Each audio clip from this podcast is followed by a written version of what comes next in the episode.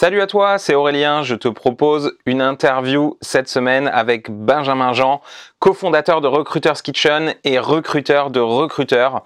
Dans cette interview, on parle de son parcours en cabinet, de son passage au freelancing, de la création de Recruiters Kitchen, mais aussi de son activité principale, le recrutement de recruteurs. J'espère que tu vas apprécier cet épisode. Je te donne rendez-vous à la fin de celui-ci.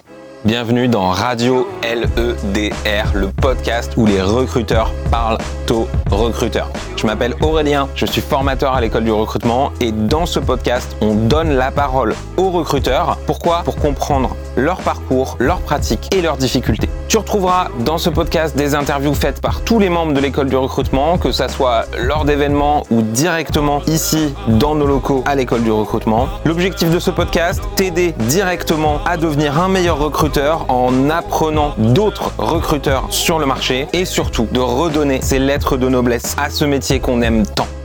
Bonjour. Bonjour. Euh, je me posais la question de quand est-ce qu'on s'était rencontrés pour la première fois. Je pense que c'est un, probablement un apéro Recruiters Kitchen. Ouais. Euh, mais euh, aujourd'hui, on, on est avec, euh, avec les étudiants de l'école du recrutement. Est-ce que tu peux nous dire un petit peu bah, qui tu es, qu'est-ce que tu fais dans la vie aujourd'hui? Ouais.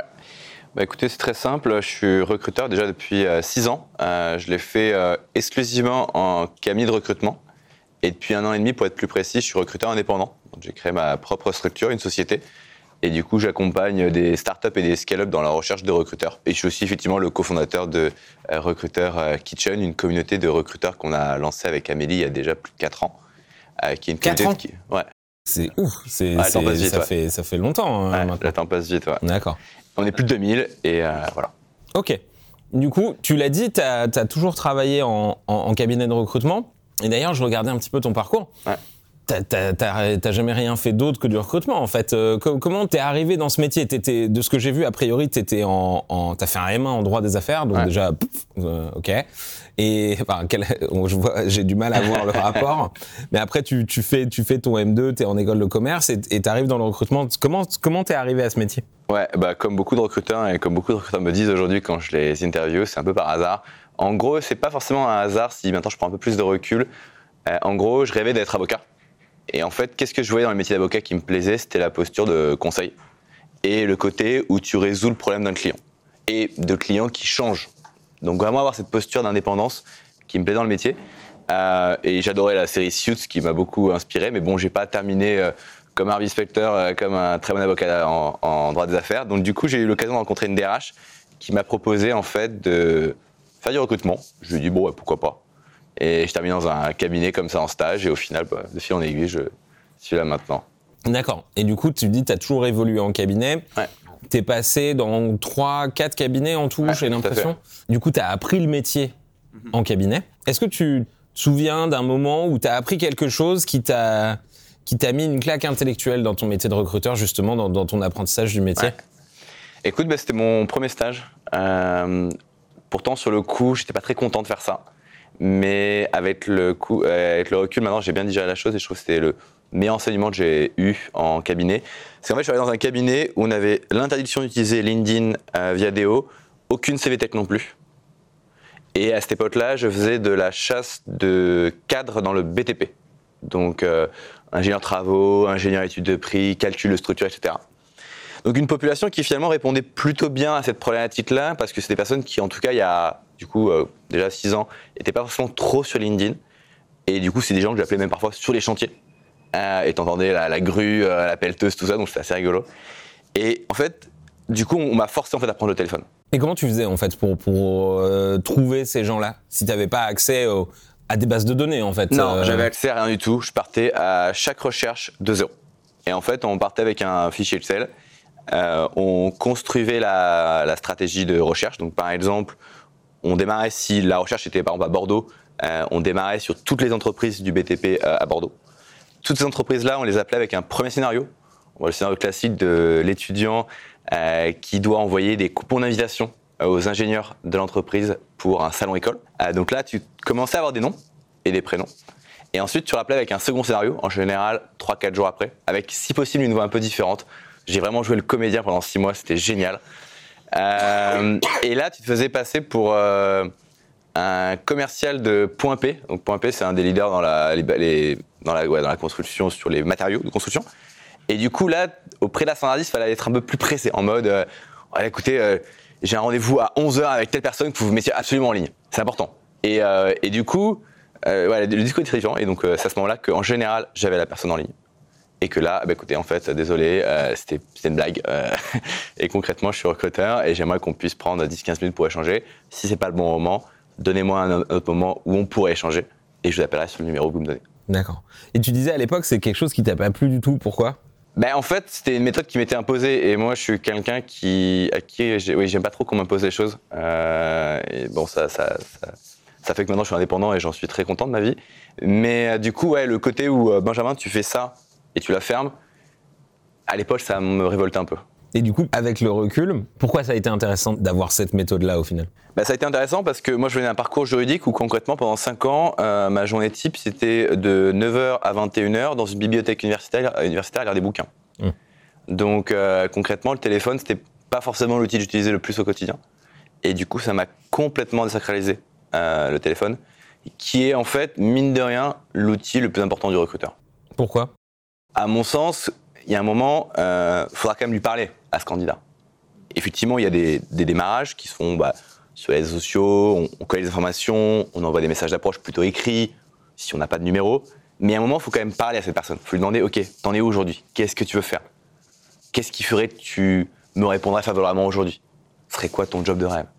Donc à un moment, il faut parler aux gens. Et on leur parle bah, d'abord par téléphone. Et du coup, je reprends le, le- un peu le, le scénario que, que tu m'as donné tout à l'heure. Comment tu fais pour désamorcer potentiellement le- le- le- une personne qui euh, soudainement reçoit un appel, euh, on va dire un peu camouflé, quoi, et qui te dit mais qui vous êtes, qu'est-ce que vous faites, pourquoi vous m'appelez, euh, voilà. Déjà, le premier conseil que je peux donner, c'est que dans ce job-là, on se prendra toujours des portes. Toujours des gens qui seront pas contents et qui vont vous insulter. Et c'est comme ça, c'est pas grave.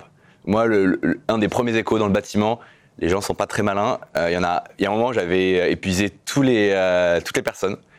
La Sandra m'a mis en relation avec le patron et m'a dit Viens dans mon bureau, je vais te casser la gueule. Donc, bon, bah voilà, tu raccroches, tu rigoles un petit peu, tu échanges ça avec tes collègues et tu, tu passes à autre chose, quoi. Donc, en fait, voilà, faut, faut, pas prendre ça personnellement. Ça, c'est le premier point. Et du coup, comment tu amorces la chose? Bah, Je pense qu'il faut toujours euh, rester pro, euh, essayer de prendre ça un peu avec humour et être souriant au téléphone. Ça m'a aussi beaucoup appris euh, à être hyper souriant au téléphone. Parce que comme on est euh, avec un téléphone, en fait, la personne ne s'est pas quittée en face de toi. Elle ne sait pas dans quel contexte t'es. Et du coup, de sourire, ça aide beaucoup à désamorcer la chose. Et bien expliquer le contexte. Voilà, bah écoutez, c'est vrai que je vous prie de m'excuser pour l'approche. Je peux comprendre qu'elle vous dérange. En plus, c'est sur le, travail. Je comprends ça peut vous mettre un peu en difficulté. Euh, Peut-être que vous êtes même dans un open space. Donc, je comprends tout à fait. Euh, c'est pas le bon moment. Juste indiquez-moi à quel moment je peux vous rappeler. Et je vous rappellerai alors que vous m'avez euh, m'avez indiqué. Et par contre, si la personne dit 18h, on rappelle à 18h, on rappelle pas à 18h30. Et à l'inverse, justement, raconte-moi une fois où tu t'es planté dans ta carrière de recruteur, où tu t'as fait une erreur. Euh, je peux donner un exemple très concret, qui est un petit peu, qui est pas compliqué, mais qui va être un tout petit peu long, donc je vais essayer quand même d'être le plus euh, euh, straight to the point. On a du temps, hein, t'inquiète. Cool. Euh, en gros, c'était une mission que je faisais pour une banque française à qui je cherchais un social media manager.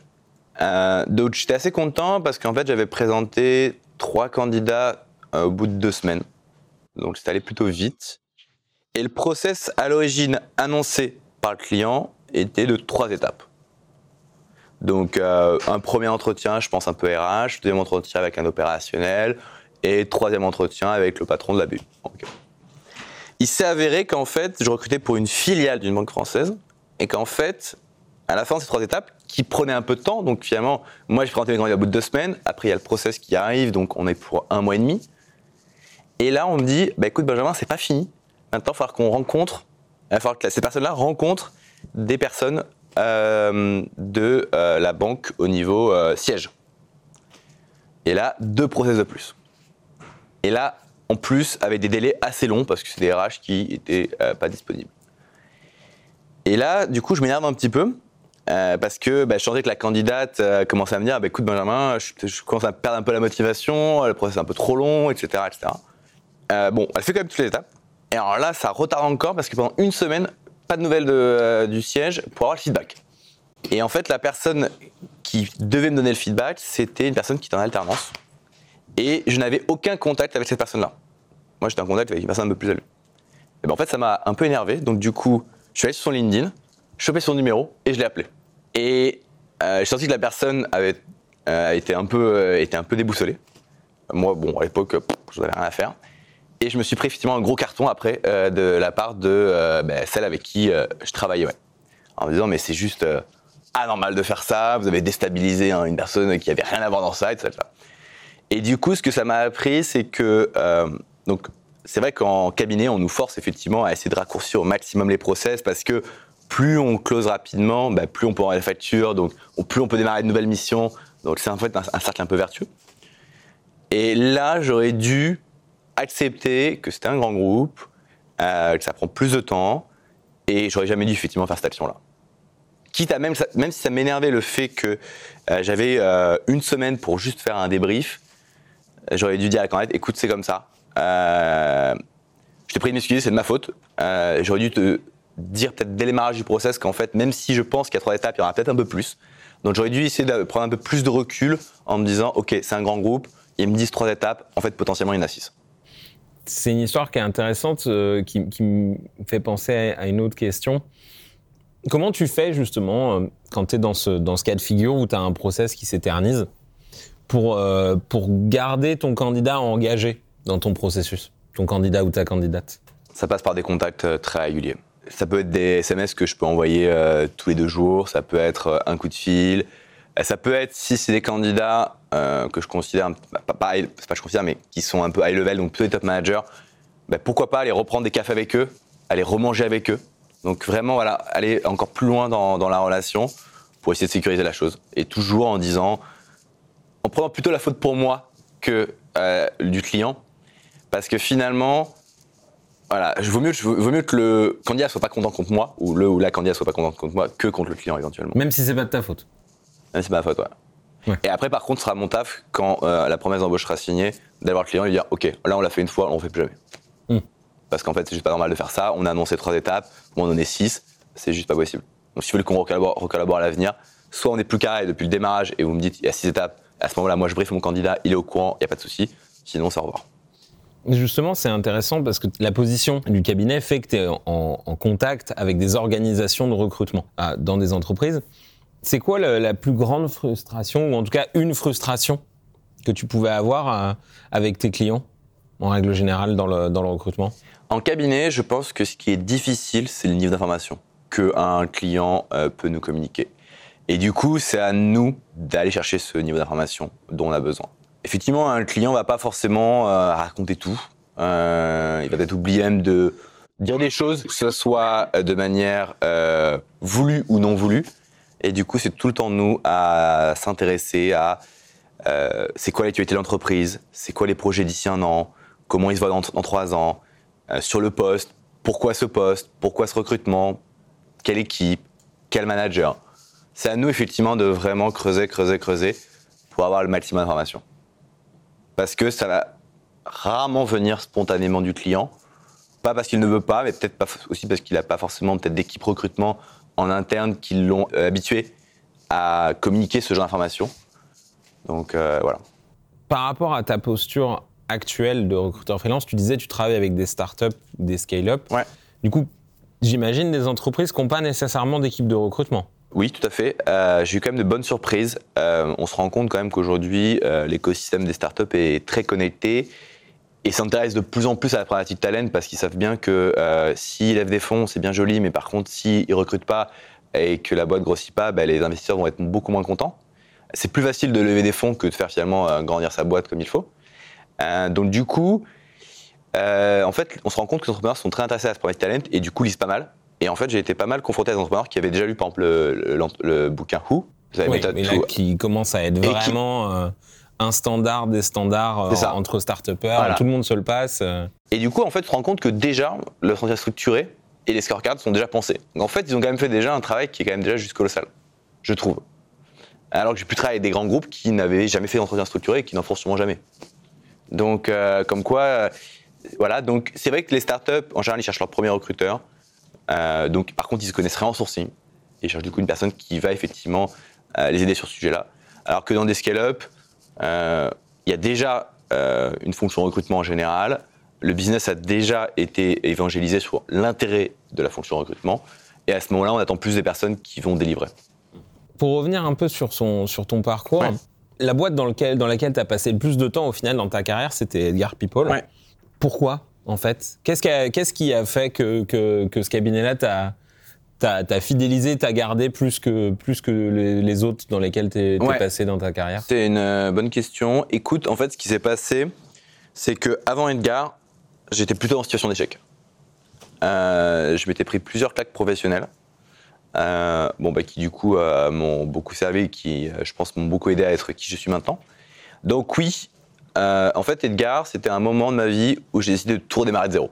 C'est-à-dire que juste avant, j'avais eu un poste de consultant en recrutement où j'avais commencé à apprendre la fonction euh, commerciale, c'est-à-dire euh, trouver ses missions de recrutement, développer son portefeuille, etc. Et du coup, Edgar, après ça, je me suis dit, ok, là, il faut que je redémarre de zéro. Donc en fait, chez Edgar, j'ai démarré de complètement zéro. Euh, je, je sur un poste de sourceur. Donc le business m'était apporté. Je trouvais les candidats, je faisais pas les entretiens, je faisais juste les préqualifications téléphoniques.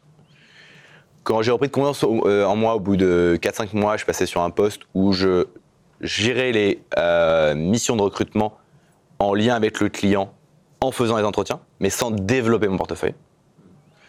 Et après, au bout de 4 mois plus tard, je suis passé sur un poste de consultant où là, j'ai redéveloppé mon portefeuille.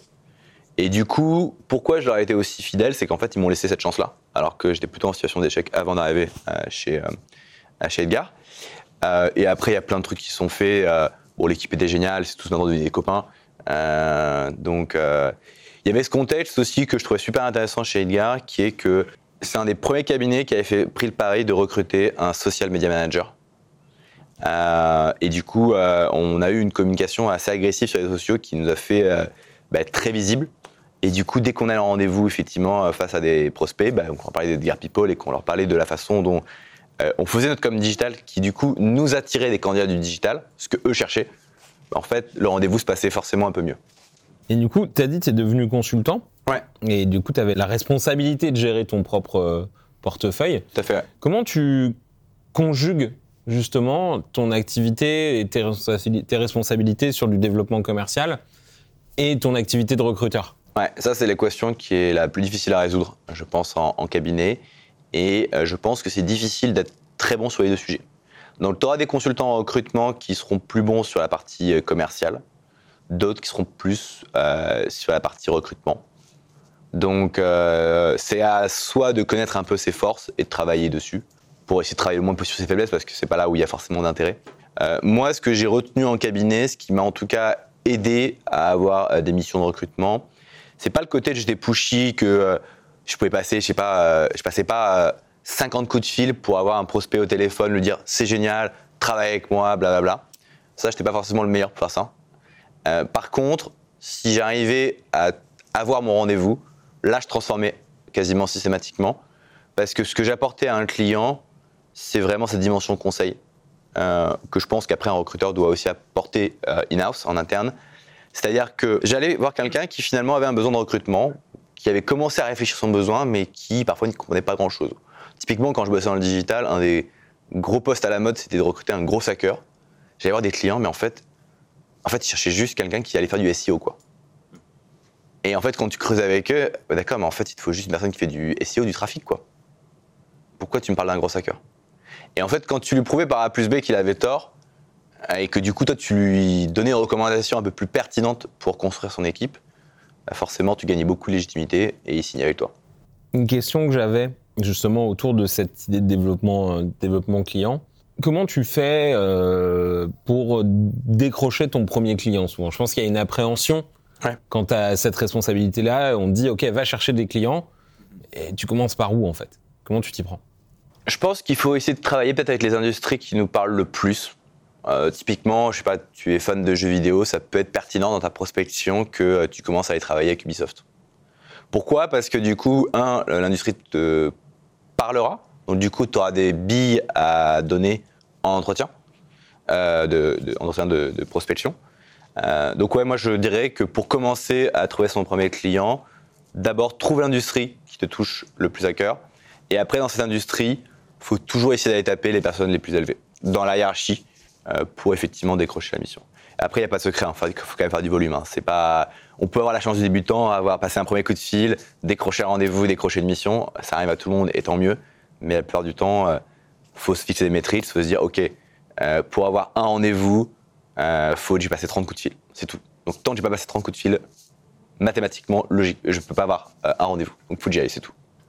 Tu parlais tout à l'heure justement d'avoir développé une aisance au téléphone. Comment tu arrives justement à développer cette aisance-là je pense que c'est vraiment quelque chose qui ne s'apprend pas tant que ça. Euh, c'est beaucoup d'expérience. Hein. C'est beaucoup d'expérience. C'est quelque chose qui se pratique plus que. C'est la euh, pratique, c'est la pratique.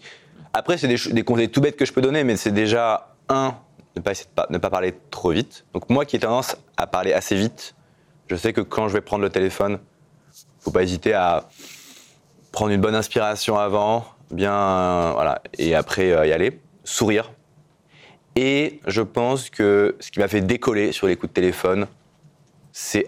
Alors, il faut effectivement avoir une trame parce que l'idée, c'est quand même d'avoir les réponses aux questions qu'on a besoin de poser. Mais c'est de ne pas faire le robot. C'est pas de dire bonjour, je suis Benjamin Jean, je suis consultant en recrutement, blablabla. Bla, bla, bla, J'ai trouvé euh, votre euh, annonce sur LinkedIn. Est-ce que je peux vous aider à recruter? Non, mais bon, là, c'est caricaturé, mais globalement, c'est vrai qu'en cabinet, quand on démarre, on nous apprend un peu un script en fait, plus vite tu peux sortir de ce script-là, plus vite tu seras naturel. Et plus vite tu passeras moins pour un robot auprès de ton interlocuteur, donc d'un humain, et donc du coup de quelqu'un qui peut être sympathique. Je parlais du fait que tu étais resté euh, quelques années du coup chez, chez Edgar. Euh, maintenant que tu, interagis énormément avec des recruteurs, puisque tu t'es spécialisé sur le, recrutement de recruteurs, pour toi, c'est quoi les clés pour fidéliser un recruteur dans sa structure Qu'est-ce qui va faire qu'on va réussir à, garder un bon recruteur aujourd'hui? Une très bonne question. J'ai même j'ai aucun client qui me l'a posé jusqu'à maintenant et pourtant euh, je trouve que c'est une question qui a beaucoup de sens parce que le marché est tellement tendu actuellement que tout recruteur qui a sur son CV euh, une entreprise un peu connue reçoit forcément au moins 5-6 euh, messages par semaine. Donc il y a une vraie question de comment aujourd'hui retenir les meilleurs recruteurs. Et du coup se pose la question de comment développer la carrière d'un recruteur en interne auquel je suis en train de réfléchir, euh, auquel je n'ai pas forcément tout de suite de réponse. Ce que j'aurais tendance à penser, c'est que, alors c'est très bête comme réponse, mais déjà, un recruteur, il doit recruter. Donc, euh, tu arrives dans une, euh, dans une scale-up, ce que je connais, euh, les 12 premiers mois, c'est super, tu as fait 30 recrutements. Si après, le plan de recrutement de l'autre année, c'est, bah, écoute, il y aura plus de 5 recrutements, c'est compliqué. Donc ça, je pense que déjà, un recruteur, il faut l'intéresser par un certain volume limite de recrutement. Après, c'est comment tu fais grandir ton recruteur sur d'autres projets euh, de talent acquisition. Euh, aujourd'hui, par exemple, le sujet de la diversité, c'est des sujets qui commencent à être de plus en plus évoqués en interne. Mais comment on le fait? Bah, Il y a peu de personnes qui prennent le lead vraiment sur ces sujets-là en interne. Donc clairement, ça peut te dire à ton recruteur, bah, écoute, là cette année, on a envie euh, que l'une de nos stratégies, ce soit que notre pipeline de candidats soit plus diverse. Donc, travailler sur ce projet-là. Euh, ça peut être euh, repenser certains outils, changer ATS. Donc, entre guillemets, il y a des projets talent acquisition qui peuvent intéresser sérieusement des recruteurs et du coup permettre de les fidéliser un peu plus longtemps. Mais c'est une vraie question et je suis en train d'y réfléchir assez sérieusement parce que la carrière d'un recruteur en interne, c'est aujourd'hui vraiment une question qui se pose assez sérieusement, qui se posait pas forcément il y a 3-4 ans parce qu'on imaginait que le recruteur devienne RH, DRH. Euh, maintenant que la fonction a vraiment été revalorisée et que le recruteur n'est plus comme un, exécutant mais vraiment comme un business partner, sa carrière se pose et euh, bah, ça peut être des postes de manager effectivement, ça peut être des postes de lead. Moi je vois un peu comme dans le développement des recruteurs qui vont rester experts. Donc des personnes qui n'auront pas d'aspiration à manager, mais qui du coup vont être experts sur leur sujet, qui feront par exemple beaucoup de veille en sourcing, qui challengeront l'équipe recrutement, sur les outils, sur les nouvelles pratiques, euh, qui pourront pourquoi pas former les juniors, euh, plus que les managers en direct. Donc ouais, c'est ce à quoi je pense là un peu euh, spontanément. C'est intéressant de se dire, voilà, tu as des organisations qui n'ont pas nécessairement réfléchi à comment elles pourraient garder les, les recruteurs qui, qui, sont bons, qui sont bons chez, chez eux. Clairement pas, ouais. À l'inverse, justement, eux souvent viennent te voir parce qu'il leur manque quelqu'un. Ouais. Qu'est-ce qu'ils cherchent en priorité aujourd'hui? Qu'est-ce qu'on te demande comme compétence quand on te fait un peu la, la liste du besoin. Qu'est-ce Ouais. qu'on cherche en priorité aujourd'hui chez les recruteurs comme compétences Donc là, comme toujours, il faut bien préciser le contexte. Moi, je travaille essentiellement avec des startups et des scale-up, donc Alors, plutôt Est-ce que des tu peux nous faire la différence entre une startup et une scale-up justement Ouais, à sont fait. deux termes que tu utilises depuis tout à l'heure? Ouais, alors pour moi, la startup, c'est. Alors, on peut le définir par un nombre d'employés, c'est peut-être plus simple, entre 0 et 50. Donc, c'est une structure qui, en général, a déjà fait euh, ce qu'on appelle de la seed, une première levée en, en seed, donc en général 100 000. Une qui vient de première faire- levée de fonds. Voilà. euh, et, qui va, et, et qui a même déjà co- commencé à faire une série A, donc autour de 3 à 5 millions, et qui va commencer à envisager une série B autour de 10 millions. Donc là, quand on lève 10 millions, concrètement, euh, on attend de doubler les effectifs. Donc tu es une entreprise euh, 30-40, au bout d'un an, tu dois être 60-80. Donc là, comment tu fais, sachant que jusqu'à maintenant, tu as essentiellement recruté soit par ton réseau, soit par des cabinets? Concrètement, un cabinet, c'est à peu près 10 000 euros d'honoraires moyen. Euh, si tu dois faire 40 recrutements dans l'année, ça te coûte 400 000 euros. Donc ça coûte un peu cher. Donc c'est à ce moment-là que se pose la question d'internaliser la fonction recrutement en général. Alors il y a des structures qui sont un peu plus malines, qui peuvent parfois internaliser la fonction recrutement dès 10 personnes. J'en ai croisé quelques-unes. Mais en général, c'est plutôt autour de 25 à 50 personnes.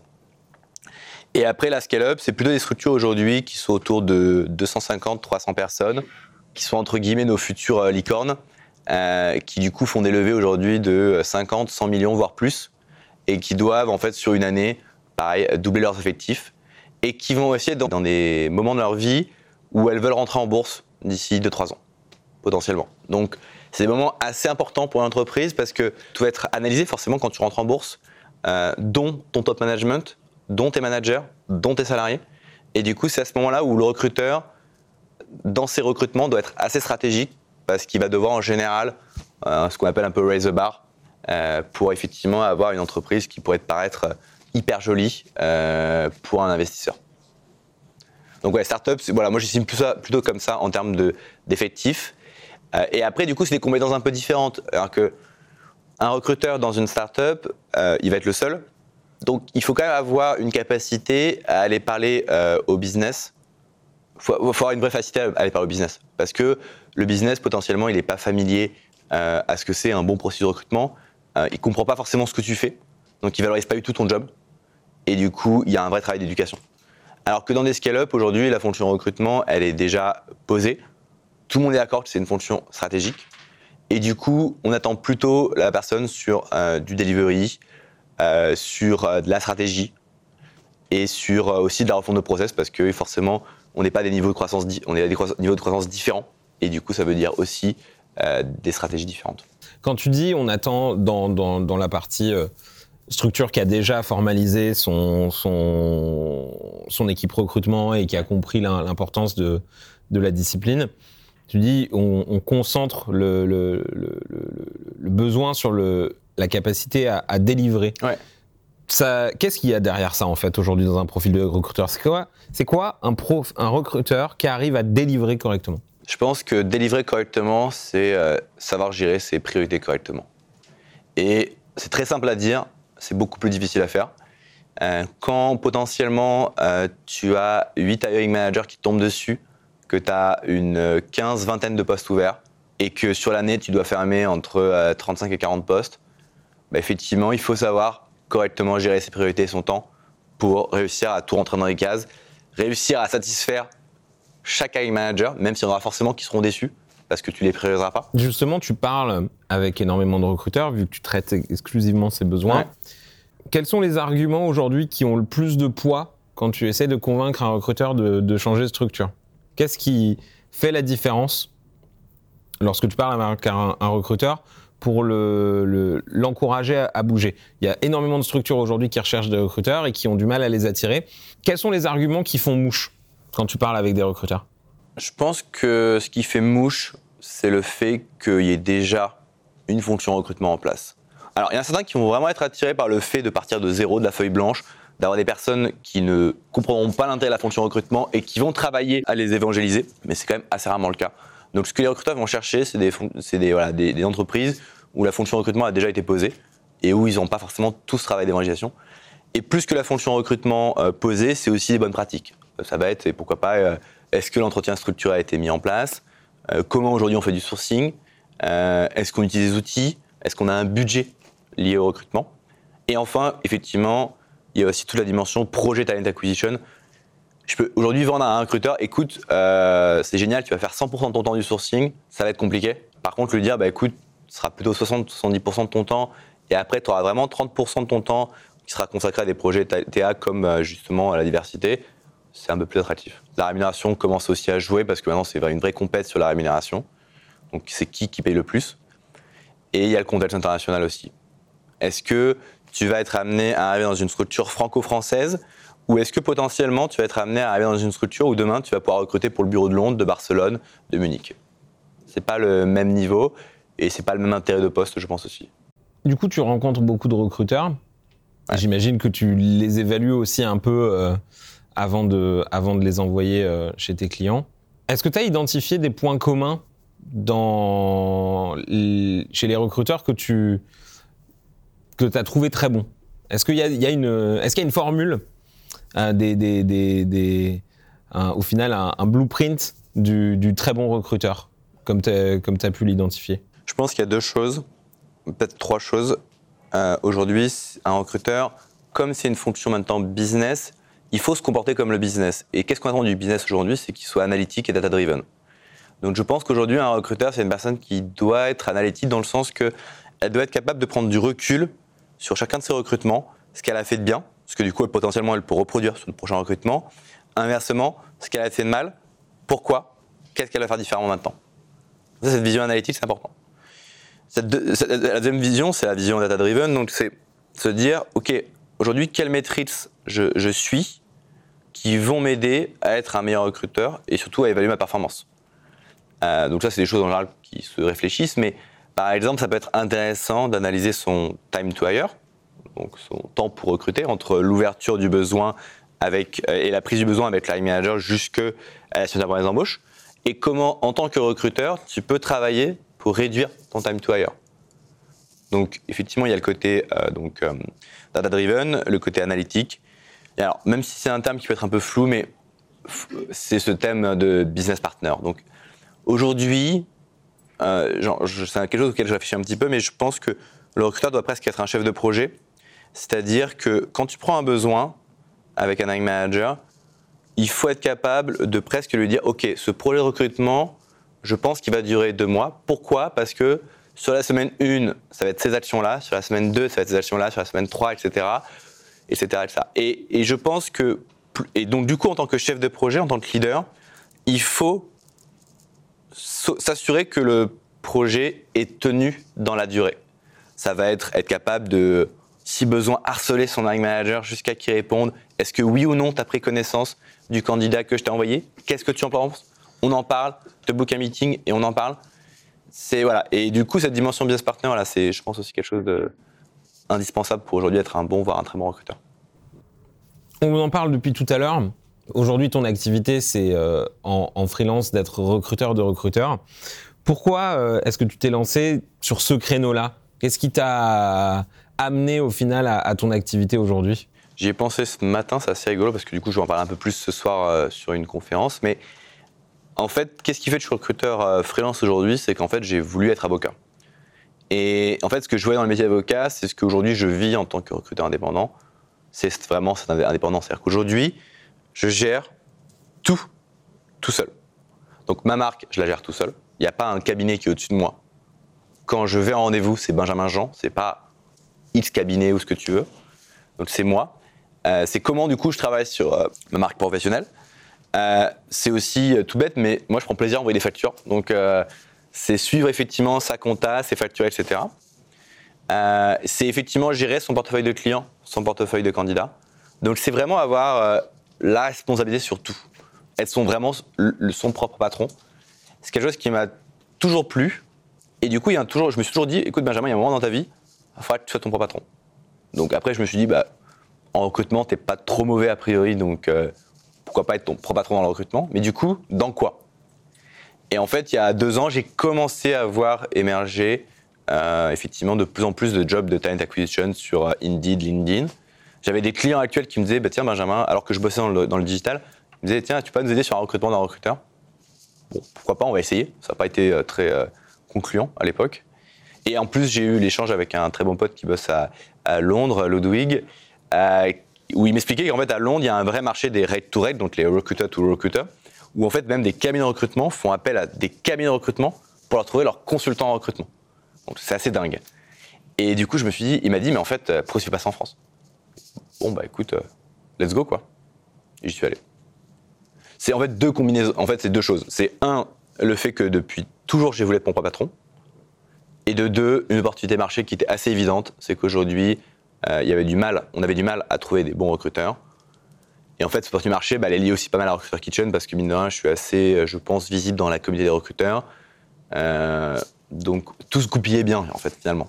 Tu parles de Recruiter Kitchen. Est-ce que tu peux déjà nous, nous, expliquer un petit peu ce que c'est et, et, nous raconter un peu comment, euh, comment ce, ce, cette communauté s'est créée? À la base D'où vient l'idée de, de Recruiter Kitchen en fait? En fait, l'idée de Kitchen, elle est venue de, de personnes, du coup, d'Amélie et, de moi, euh, qui partions effectivement d'un constat assez simple.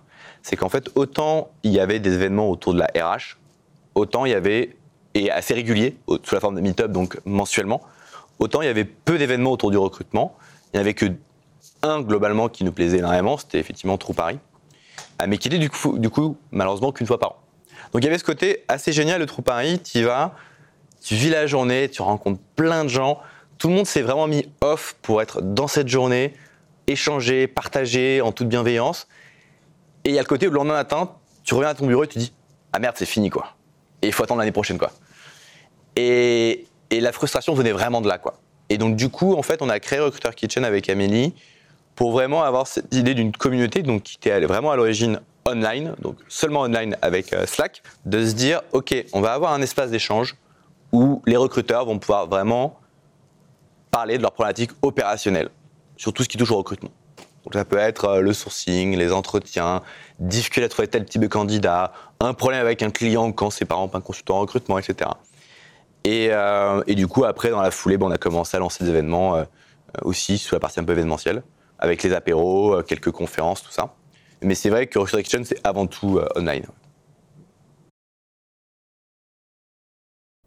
Est-ce que tu as appris quelque chose dans les partages qui ont pu avoir lieu sur Recruiter's Kitchen qui t'a surpris, euh, que tu n'avais pas envisagé, que tu n'aurais pas nécessairement pu voir si cette communauté n'avait pas, avait pas existé? En particulier sur les techniques de sourcing avancées. Euh, on a eu pas mal de personnes comme euh, par exemple Pierre-André qui ont vraiment donné de leur temps pour donner des conseils très précis sur bah, tiens, comment construire cette, cette Google CSE, tiens, comment utiliser cet outil de scrapping. Donc ils ont vraiment donné à la communauté et, et ça, j'aurais peut-être pas eu accès à ce savoir-là euh, sans eux, donc ça c'est top. C'est un peu l'exemple là qui me vient tout de suite en tête, vraiment le sourcing euh, avancé. Je sais qu'alors, moi ça m'a apporté du business dans mon activité, donc ça j'en suis redevable. Je sais que des gens ont fait du business sur Recruiter Kitchen, que ça soit dans une relation euh, employé-salarié, employeur-salarié, ou que ce soit de business à business. Donc finalement, ça a fait se rencontrer les gens et ça a répondu effectivement à notre euh, projet à l'origine, donc c'est cool. Et demain, c'est quoi le, le, le l'avenir de Recruiter's Kitchen? Qu'est-ce que qu'est-ce que ça qu'est-ce que ça va devenir? Quelle, est, quelle, ima, quelle idée vous avez euh, avec Amélie pour pour demain pour Recruiter's Kitchen? Ouais. Euh, écoute, on s'est rendu compte quand même qu'il y avait de plus en plus d'événements autour du recrutement, donc c'est très positif. Mais du coup, ça veut aussi dire que le recruteur, en fait, il peut être potentiellement tous les soirs à des événements. Euh, j'ai connu ça en arrivant à Paris parce que je connaissais personne à Paris, donc euh, je connaissais pas non plus l'industrie dans laquelle je recrutais. Je connaissais je commençais un nouveau job, donc j'ai fait beaucoup beaucoup d'events, beaucoup de trucs comme ça, mais finalement mes journées étaient infernales parce que je commençais à 9h, je terminais à 23h, donc euh, je me suis un peu cramé. Donc je, je vois aussi qu'il ne faut pas qu'on multiplie les événements parce que sinon le recruteur il va aller à des événements liés à son marché, euh, donc potentiellement par exemple si le recruteur tech il va aller à des meet-up tech, plus il va commencer à aller à tous les meet-up liés au recrutement, en fait il va plus s'en sortir. Donc, alors qu'on proposait des événements euh, tous les euh, deux mois, je pense qu'en fait, pour 2020, on va essayer peut-être plutôt de faire des gros événements. Et à ce moment-là, on en fera peut-être plus que 3-4 euh, par an. Et là, à ce moment-là, il y aura peut-être un plus de logistique. Euh, on réfléchira peut-être à faire, intervenir des recruteurs qui ne sont pas forcément visibles sur des problématiques un peu intéressantes. Moi, je pense beaucoup à Amazon. Récemment interviewé des recruteurs d'Amazon qui, en fait, bossent dans le, la partie opération, qui, du coup, travaillent dans les recrutements dans les entrepôts et qui gère des volumes de à peu près entre 100 et 150 recrutements par an. Donc comment tu fais Par en tant recruteur. que par recruteur ouais. Comment tu fais en tant que recruteur pour gérer 100 150 recrutements? Aujourd'hui, moi, c'est un mystère. Euh, donc eux, ils y arrivent. Donc je pense que tout le monde peut y arriver. Donc j'aimerais effectivement, pourquoi pas en 2020, faire intervenir des gens comme ça pour qu'ils nous partagent un peu euh, leur vision euh, du recrutement qui est sûrement différente de la vision qu'on peut avoir parfois un peu très cloisonnée du recrutement tech, peu volumique, très, euh, très stratégique, VS du recrutement en volume. Justement, ça fait, ça fait lien avec une autre question que j'avais pour toi. Est-ce que tu as rencontré une organisation qui t'a, une organisation de recrutement qui t'a impressionné dans sa manière de fonctionner, dans sa manière de faire si, si oui, qu'est-ce qu'elle fait qu'est-ce qu'elle possède que d'autres organisations n'ont pas? En effet, j'en ai rencontré, euh, et tant mieux, ça veut dire que le marché a bien grandi en, France. Je pense à une en particulière où, en fait, la DRH, quand elle est arrivée, c'était une ancienne justement recruteuse de Amazon. Euh, ils étaient 30, aujourd'hui ils sont euh, 200, ils vont être 450 d'ici euh, 18 mois. En fait, la première chose qu'elle a mise en place, c'est effectivement de faire que le recrutement soit vu comme une fonction business. Et c'est passé en grande partie par la formation des managers au process d'entretien. Et je pense qu'aujourd'hui, un point distinctif, parce que dans tous les cas, dans un process de recrutement, il y aura toujours des managers d'impliqués, c'est former correctement ces managers. Et aujourd'hui, je crois qu'un tiers des salariés de l'entreprise sont formés à passer des entretiens structurés. D'accord. Voilà, c'était ce qui faisait la différence pour toi là dans, dans Ouais, cette c'est vraiment ce qui organisation. m'a marqué. Et du coup, forcément, comme ils sont formés, ils prennent conscience de la réalité de notre métier de recruteur, de que c'est pas forcément facile. Et, et du coup, bah, c'est une, une structure où le recrutement roule quand même très très bien. Donc quand tu vas rencontrer euh, justement parfois des organisations qui sont hyper carrées, hyper, euh, Ouais. hyper organisées, euh, et toi tu es tout seul en tant que freelance, Ouais. comment tu fais pour démontrer ta, ta crédibilité auprès de tes premiers clients? Comment tu fais pour faire en sorte que bah, ils se disent ok Benjamin il est carré, on va bosser avec lui Moi, ce qui m'a beaucoup aidé euh, quand je me suis lancé, c'est de me spécialiser. Je pense qu'un recruteur qui veut se lancer en freelance, et j'en parle un peu plus du coup ce soir, mais qui veut rapidement euh, facturer, et si possible beaucoup, euh, il doit se spécialiser. Donc en fait, en se spécialisant, naturellement, tu développes une expertise sur ton marché et un vivier de candidats. Ce que je ne faisais pas auparavant en cabinet. En fait, mon, travail a réellement changé depuis que je suis devenu recruteur indépendant. En cabinet, je pouvais travailler sur cinq postes en même temps, un responsable data, un social manager, un directeur marketing, un head of sales. Ok, d'accord, très bien. Donc déjà, c'est-à-dire que je pouvais mutualiser aucune de mes sessions de sourcing. Qu'il fallait que je source sur chacune de ces missions toutes les semaines, parce que sinon, à la fin de la semaine, le client n'était pas content parce que la mission n'avait pas avancé. Et surtout, quand cette mission était clôturée, je la clôturais dans ma ATS et je passais à autre chose. Donc potentiellement, dans cette mission, j'avais rencontré euh, dans une shortlist euh, bah, des candidats intéressants, mais ces candidats-là, je, ne- pouvais, entre guillemets, je n'avais pas le temps pour entretenir correctement des relations avec ces candidats. J'entretenais effectivement des relations avec tous les candidats que je recrutais, par contre, pour les suivre pendant la période d'essai. Euh, J'avais déjeuné avec eux, bon, voilà. Mais globalement, je ne pouvais pas faire vivre ce vivier. Et c'est ce qui a radicalement changé en fait quand je me suis lancé indépendant sur ce marché de niche. C'est qu'en fait, aujourd'hui, je viens de faire des placements de personnes avec qui j'avais parlé il y a un an et demi. Et ça, je l'aurais jamais fait en cabinet. Ou dans la structure dans laquelle j'étais, c'est-à-dire où finalement j'étais quand même un poil généraliste dans le digital. Donc du coup, le premier conseil que je peux donner, c'est qu'en fait, si tu te spécialises, naturellement, tu vas faire exploser ton vivier de candidats. Tu vas avoir le temps pour l'animer, ce vivier de candidats. Et euh, auprès de tes clients, tu paraîtras comme le seul expert à qui il faut parler. D'accord, ouais, c'est vraiment cette notion d'être un- d'être au centre, au final, d'un d'un réseau de candidats qui va te permettre de démontrer à ton client, bah voilà, moi, ce métier-là, je connais. C'est ma spécialité et je connais toute une série de personnes qui le font très bien et c'est pour ça que c'est intéressant de parler avec moi. En fait, je pense qu'il faut être carré quand tu es recruteur en cabinet. C'est faut toujours ce que tu dis, faut toujours le faire. Donc, si par exemple tu dis à ton client euh, un lundi, on se parle vendredi, bah, c'est pas on se parle vendredi, c'est je t'envoie un mail, je te demande tes dispo pour vendredi précisément, on book ça, je t'envoie une invitation. Si le point il est à 11h, je t'appelle à 11h et à 11h, j'ai de quoi te parler sur l'avancée de ma recherche. Combien de candidats j'ai contactés, quel type de candidats j'ai contacté, quel feedback m'ont fait ces candidats sur ta boîte, etc. C'est toutes ces choses-là qui vont en fait faire que tu vas passer pour un professionnel dans un monde où il y a beaucoup de gens qui euh, en fait font ça mais qui le font pas en fait avec conviction et du coup qui fait tout de suite la différence. Tu parlais justement de, créer un, un- un vivier de candidats. Comment tu animes euh, concrètement un, vivier? Je pense que c'est une question que, que plein de recruteurs ont et que plein de recruteurs me, posent. C'est comment tu fais vraiment de l'animation de vivier? Alors, pour l'instant, j'ai pas forcément un outil magique. Euh, je vais être très transparent. C'est essentiellement euh, mon carnet d'adresse sur mon téléphone portable et un fichier Excel. Donc, c'est pas d'ailleurs très RGPD friendly. Donc, je vais effectivement là me prendre vraiment cette année un ATS et y faire attention.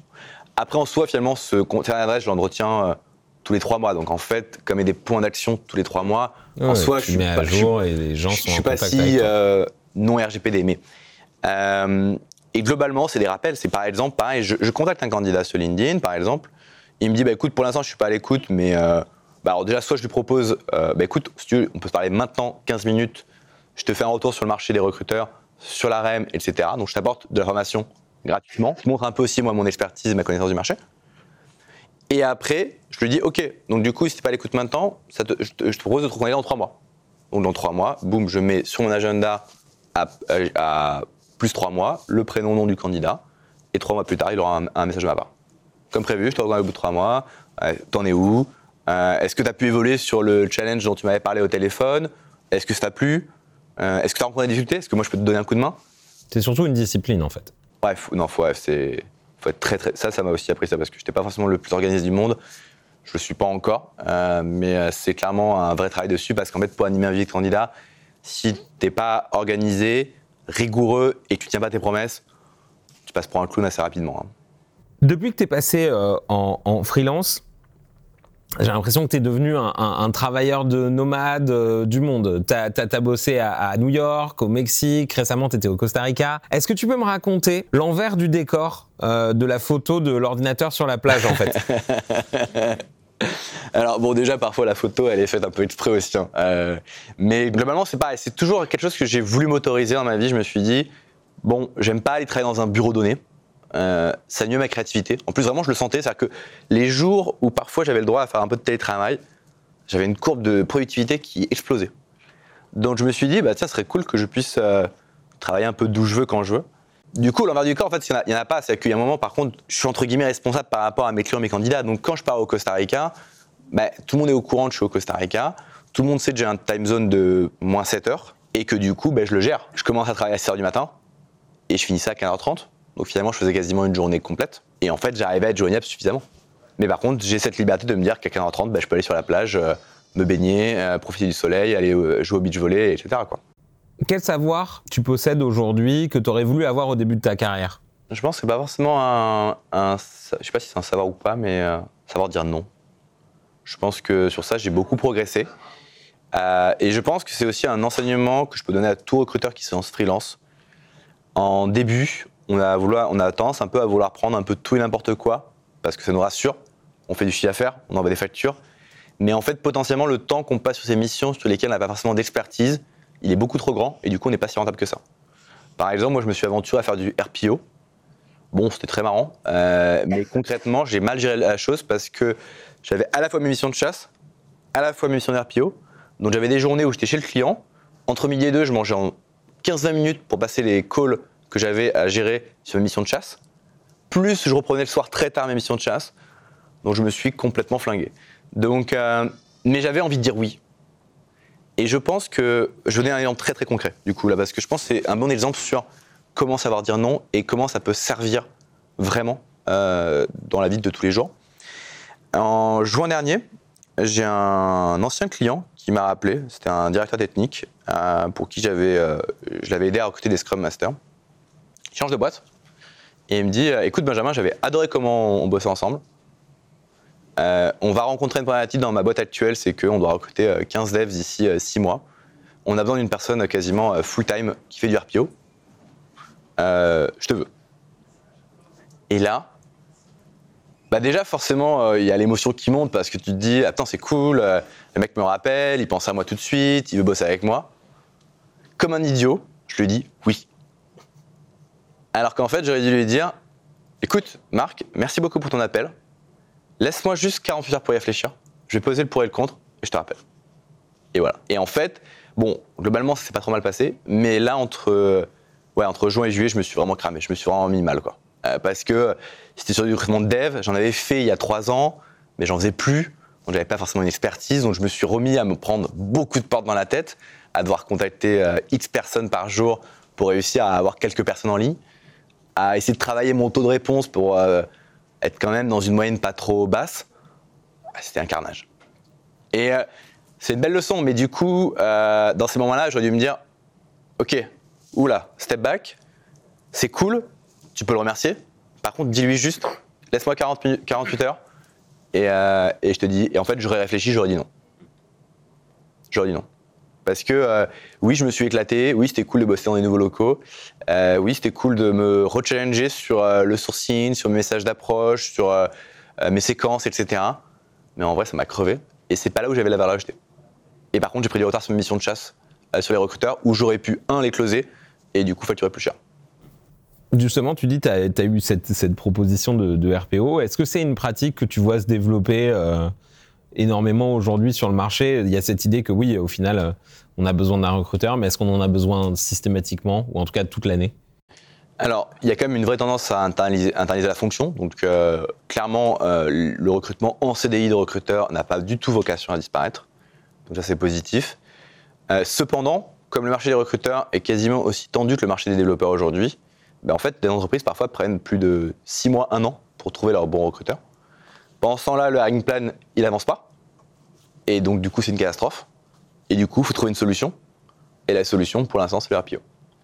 Et alors que le RPO a pendant très longtemps été assez mal vu, était plutôt géré par euh, un peu des acteurs un peu vieillissants, qui faisaient pas tout le temps ça très bien, etc. Il, a, il commence à reprendre ses lettres de noblesse. Et je pense d'ailleurs que c'est pas un marché que moi je vais prendre parce que j'ai pas envie de le prendre, mais je pense qu'il y a quelque chose à faire en termes business sur euh, comment lancer un cabinet qui est capable de proposer des recruteurs euh, on demande. C'est-à-dire que tu as un besoin, tu es capable de shooter un recruteur au bout d'une semaine euh, dans une startup ou une scale-up, avec toute la formation de ces recruteurs qui va avec. Parce que le problème des cabinets de RPO, c'est que. Alors, il y en a qui se distinguent, hein, qui font du bon boulot, mais clairement, un marché, il y en a encore, il y a encore beaucoup de place à prendre. Et je pense qu'un cabinet qui serait demain un cabinet qui arriverait à recruter les meilleurs recruteurs en leur proposant vraiment des montées en compétences et en leur proposant, par rapport à tout ce qu'on s'est dit jusqu'à maintenant, les meilleurs environnements pour eux, ben en fait, euh, ils diront oui. Parce qu'aujourd'hui, je pense que pour les recruteurs, on est des cadres, qu'on soit marqué CDI, freelance, etc., au final, on s'en contrefout un peu. Ce qui nous intéresse, c'est plus euh, la mission qu'on va faire. Et du coup, en fait, du coup, le recruteur pourrait avoir un intérêt à être dans un cabinet euh, en RPO. Comme un développeur pourrait avoir intérêt à être dans une scène à un moment de sa carrière. C'est ça. Quel conseil tu donnerais à, à quelqu'un qui veut, qui veut lancer son, son, son cabinet aujourd'hui quand il part de rien, quand il part de zéro? Alors déjà, je lui poserai la question de savoir euh, d'où il vient euh, et qu'est-ce qu'il a fait jusqu'à maintenant. Parce que forcément, le discours sera pas le même face à une personne qui, par exemple, aura potentiellement déjà une première expérience euh, en commercial, versus une personne qui n'en aura pas du tout. Euh, je pense que ce qui est le plus dur quand on est indépendant, c'est effectivement la partie commerciale quand on n'a jamais fait. Parce qu'il faut avoir cette niaque d'aller se dire, ok, il faut que je mange à la fin du mois, donc du coup, il faut que je me trouve des missions. Pour me trouver des missions, que j'aille parler à X personnes. Et c'est peut-être pas forcément ma zone de confort actuelle, donc que j'en sorte. Je vais me faire mal. Et il faut y aller, quoi. Donc, euh, le premier conseil que je pourrais donner pour une personne qui se lance, c'est euh, vraiment reprendre son réseau depuis le démarrage de sa carrière et l'éplucher.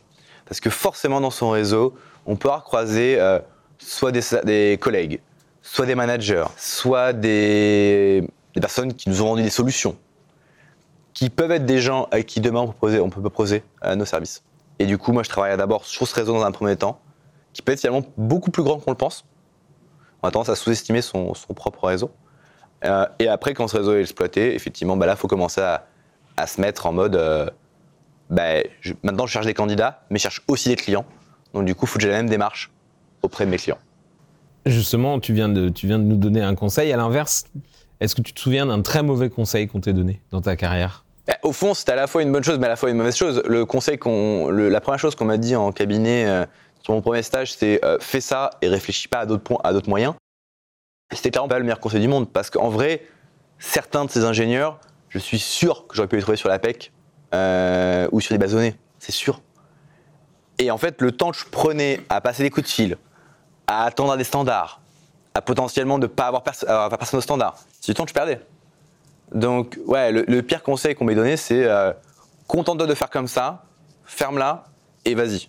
Ouais, et réfléchis pas à une autre Ouais, manière de pas, faire. voilà. Hmm. Et finalement, sur ce stage-là, j'étais clairement vu comme un exécutant. Il fallait que j'exécute, que je produise, mais on m'a pas demandé de réfléchir. Et je pense que le métier de recruteur a été super revalorisé. Aujourd'hui, on n'attend plus d'être des exécutants. On attend vraiment d'être proactif, de prendre du recul sur notre métier. Euh, que ce soit ben, en faisant de la veille, par exemple, en lisant le blog de l'école du recrutement, que ce soit en se formant avec euh, votre formation, que ce soit en, allant à des conférences. faut continuer à se dire que notre métier, il n'est pas figé. C'est pas parce qu'on a fait euh, 3-4 ans de cabinet que, euh, ou 3-4 ans d'interne que forcément on va pouvoir faire la même chose jusqu'à euh, 55 ans, 60 ans. C'est fini ça. Que faut continuer à se former quoi. Est-ce que tu peux me parler du coup d'un- livre, d'une vidéo, d'une conférence qui t'a inspiré dans ton métier de recruteur? Bah, je peux te parler là d'une euh, conf, euh, une euh, conférence que j'ai vue. Bah, en fait, ouais, celle qui m'a le, le plus inspiré récemment, qui m'a mis une grosse claque, c'était à Sozu à, à Amsterdam, donc en octobre dernier. C'était une personne qui travaillait chez Indeed. Et a un moment, euh, donc, faut imaginer un, un grand amphithéâtre, donc avec un grand vidéoprojecteur, c'est tout est projeté, tout ça. Et là, il diffuse la tête d'une personne qui est tatouée au visage. Et il, pose la question est-ce que vous le recruteriez? Et là, malheureusement, moi, je me suis dit non. Et là, je me suis dit, oula, putain, Benjamin, attends, pourquoi tu viens de dire non là? Tu connais même pas ce mec, euh, t'as juste vu sa photo. Euh, là, t'as un biais qui est juste incroyable. Et en fait, toute la conf était tournée autour des biais qu'on peut avoir en tant que recruteur. On en aura forcément, je pense qu'il faut les accepter, mais il faut savoir euh, les traiter pour pas que ça nous empêche de potentiellement recruter. Parce que cette personne-là, en fait, il a montré après par A plus B, c'est une personne qui a un parcours brillant, qui a très bien réussi, qui n'a pas eu de problème du fait qu'il était tatoué au visage. Euh, après, il a montré une, c'est très marrant, une, une, nana qui avait des, des lunettes qui faisait un peu geek, et en fait, c'était une championne de MMA. Et en fait, ça m'a beaucoup marqué cette conférence parce que du coup, euh, ouais, c'était très clair en fait le message. Je me suis dit, oh là, ouf, Benjamin, t'as encore des trucs sur lesquels tu peux grandir, franchement. Et en fait, ça, bon, ça peut aider même autant dans la vie pro que la vie perso. Euh, on a des biais, c'est comme ça. Mais il euh, faut savoir prendre un peu un step back et se dire, ok, là en fait, euh, t'es en train de juger une personne juste parce que t'as vu une photo. C'est juste euh, pas possible de faire ça. Euh, au contraire, appelle-le, pose-lui des questions, essaie de comprendre qu'est-ce qu'il fait, qu'est-ce qui pourrait l'intéresser, et du coup, est-ce que c'est un bon candidat pour moi? On va terminer avec quelques petites questions un petit peu plus légères. T'as parlé de Suits Ouais. au début de, de l'interview, comme d'une une série qui t'avait donné envie de, Ouais. de- de devenir avocat. Ouais. Est-ce que tu penses qu'on pourrait faire une version de Suits, mais euh, avec des recruteurs? Tellement, tellement, je pense. Après, euh, ouais, Suits, ça m'a fait beaucoup rire. euh, et en vrai, bah, j'ai mon pote là, Ludwig, qui, qui bosse à Londres, euh, et qui a bossé en cabinet à Londres. Il m'a raconté des histoires pas possibles dans les cabinets à Londres, c'est c'est juste lunaire, et j'ai beaucoup rigolé grâce à ça. Et je pense qu'une série autour du recrutement, il y aurait de quoi, de quoi rigoler. Ouais. On passe notre temps même à beaucoup rigoler en tant que recruteur. Également, t'es un grand amoureux de café, Ouais. je crois. Est-ce que t'as une, une recommandation pour quelqu'un qui voudrait découvrir quelque chose qui soit autre chose qu'une capsule, en gros? Je pense que la première chose, c'est euh, d'aller dans un bon coffee shop à Paris. Il y en a plein. Euh, le café de spécialité a vraiment euh, eu un essor. Je- vous pouvez aller chez Terre de Café, chez KB Coffee Shop, des- chez Lomi, etc. Et allez demander un expresso. Allez demander un café filtre. Et prenez le temps de, de votre tasse, de demander au barista quel était le café, la provenance, la méthode de séchage. Est-ce que c'est naturel? Est-ce que c'est lavé? Est-ce que c'est semi-lavé, etc. Et juste prenez le temps de boire votre café, d'essayer de comprendre un peu ce que vous buvez, d'essayer de mettre des mots dessus. Et vous allez voir que ça va changer votre vie parce qu'en fait, euh, le café, non, c'est pas juste de la caféine, c'est pas juste un arôme amer, ça peut être des arômes extrêmement fruités. Un des cafés qui m'a le plus marqué, c'était un café d'Éthiopie où, euh, bon, il y avait marqué sur le sachet, donc ça m'a aidé un peu dans ma dégustation, mais y avait des arômes de tomates cuites. Et franchement, quand j'ai bu mon café, j'avais l'impression de manger une tomate cuite, quoi. C'était juste dingue. Et euh, c'est une industrie où il y a des gens euh, passionnés comme dans le vin. Moi, j'ai l'occasion justement au Costa Rica de rencontrer un, producteur dans sa finca, dont j'avais bu son café à Paris, dont j'avais contacté. Du coup, j'avais fait mon recruteur, j'avais, je l'avais stocké sur euh, Google, j'avais trouvé euh, son Instagram, je l'avais contacté sur Insta. Euh, Tiens, je suis passionné de café, je vais aller au Costa Rica, j'ai bu ton café à Paris, je trouve ça incroyable. Est-ce que tu peux m'autoriser à visiter la finca? C'était la meilleure expérience que j'ai eu au Costa Rica, c'est juste incroyable. Et, et c'est des gens qui sont passionnés par ce qu'ils font. c'est un peu comme dans le vin où il y a des gens qui valorisent un terroir, eh ben, il y a des gens dans le café qui savent le faire aussi. Et c'est trop cool. Super. Merci. Pas de rien. Pour terminer, deux, deux toutes petites questions. Est-ce que tu connais un recruteur ou une recruteuse que tu aimerais entendre sur le podcast, justement? Euh, ouais, euh, mais je sais pas si tu l'as pas déjà fait, euh, François Gauthier. On l'a pas eu Je sur sais qu'il va participer à la conf le Le 30. euh, 30, voilà, où j'y serai, j'y serai là pour l'écouter. Ouais, François, je... exceptionnel. Ok. Bah écoute, François, si tu nous écoutes, euh, appelle-moi. Envoie-moi un message sur LinkedIn. euh, tu sais où me trouver, a priori. Les recruteurs savent trouver des gens, donc euh, j'espère qu'il saura me trouver. Ouais, je pense qu'il aura pas trop mal. Et pour terminer, où est-ce que, où est que les gens peuvent te, te suivre pour connaître la, la suite de ton histoire? Ouais, bah, ils peuvent me suivre essentiellement sur LinkedIn, hein, Benjamin Jean. Euh, faut que je change ma photo de profil parce que c'était il y a 4-5 ans, donc j'ai plus la même tête, hein, j'ai un peu vieilli quand même. Euh, et sur Recruiter Kitchen, faut pas hésiter à m'envoyer un message privé. Euh, je réponds en général assez rapidement. Donc, euh, ouais, t'as vu, hein, j'ai changé. hein. Ouais. je me suis pas mal coupé les cheveux en particulier. Euh, donc, ouais, sur LinkedIn ou sur Recruiter Kitchen. Benjamin, merci. Merci à toi. Toutes mes félicitations, tu es arrivé à la fin de cet épisode de Radio LEDR, le podcast où les recruteurs parlent aux recruteurs. Tu as aimé ce que tu as entendu? Trois manières de nous aider à partager la voix de la résistance. Envoie-le à un recruteur ou une recruteuse que tu aimes bien. Parle-en sur les réseaux sociaux en utilisant le hashtag Radio LEDR et laisse-nous des étoiles, 5 de préférence, mais c'est comme tu veux, sur Apple ou Google Podcasts. Tu as peur de rater le prochain épisode? Abonne-toi sur ton application de podcast préférée. Tu peux nous retrouver sur Spotify, Apple Podcasts, Google Podcasts ou même SoundCloud. Et pour patienter, tu peux retrouver toute l'actualité de l'école du recrutement sur LinkedIn, sur la page l'école du recrutement ou sur Twitter at LEDR France. D'ici là, je te laisse avec une seule mission, être fier d'être recruteur.